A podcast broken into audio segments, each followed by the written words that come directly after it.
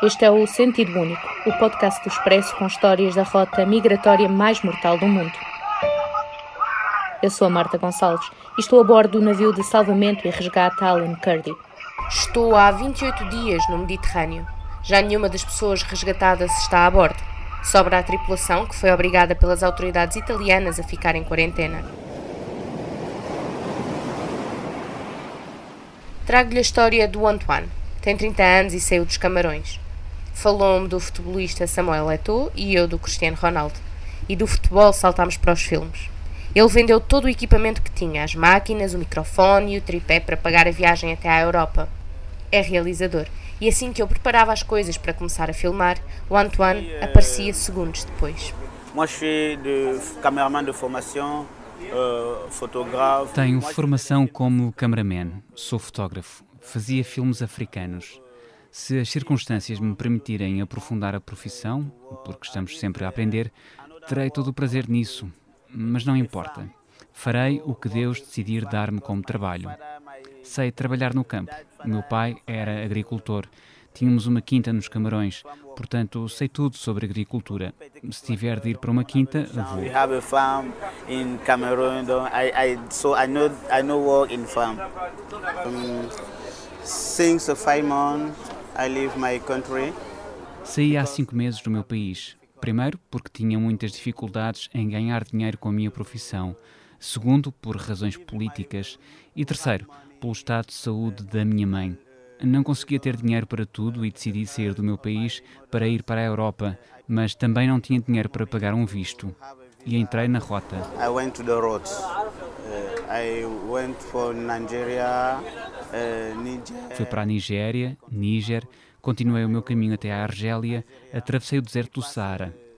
Cheguei à Argélia e queria trabalhar, mas a polícia detinha os negros. Por isso, deixei o país e fui para Marrocos. E na Líbia, por exemplo, o dinheiro que te pedem para viajar depois até à Europa é muito pouco. Mas, por outro lado, é um país muito difícil. Sabia que era um país em guerra. Ainda assim, decidi com o coração e fui para a Líbia. Heart, I decided to go Libya. Yes. The, donc, les, les gens qui prennent. euh, As pessoas que nos levaram para Trípoli, a partir da fronteira com a Argélia, eh, foi mesmo complicado, animalesco até. Levam-nos na bagageira dos carros como se fôssemos animais. Atam-nos, tapam-nos com mantas e ainda nos chicoteiam. Acabamos por ter de pagar só para atravessar, naquelas condições. Como é clandestino, eles também se comportam dessa forma. difficile. A filha do Antoine fazia dois anos no dia em que gravámos a conversa. Estava preocupado porque ainda não tinha chegado à Europa e não tinha rede para telefonar ou mandar uma mensagem. Tem ainda outro filho, de um ano. Está noivo e quer um dia trazer a família para a Europa. But uh, Eu conhecia o perigo. Não temos outra escolha, não temos. Eh, Não podemos ficar na Líbia. É mesmo difícil, é mesmo muito mau. Mesmo as crianças líbias não gostam de nós, os negros. Quando veem um negro, vão insultá-lo e até os bufeteiam se for preciso. Quando fomos para a água, fomos sem nada, sem telefone, nem sabíamos para onde íamos. Vimos o Alan Kurdi sábado às 13 horas. Como trazia uma bandeira alemã içada, disse logo que era um barco que salvava vidas. Logo que vimos o nome inscrito na traseira, Alan Kurdi, começámos a gritar: Bossa, bossa, bossa. on s'est mis Boza, Boza, Boza. Boza signifie euh, euh, traverser. Bossa significa deixar a África e ir para a Europa. É a travessia. A história ensina-nos que foi um camaronês que começou a usar a expressão. Ele tinha atravessado por Marrocos em direção à Espanha. Chamamos a isso bossa, seja pelo lado de Marrocos ou pela Tunísia, é assim que é chamada a travessia. Mas isto aplica-se aos migrantes que o fazem de forma ilegal.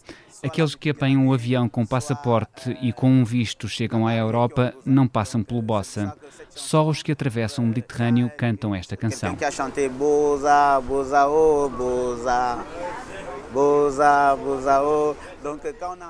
Todos os dias, ainda pela madrugada, encostava só para peito do navio e olhava ao mar. Era capaz de ficar ali horas. E apenas parava para dar os bons dias a alguém que passasse.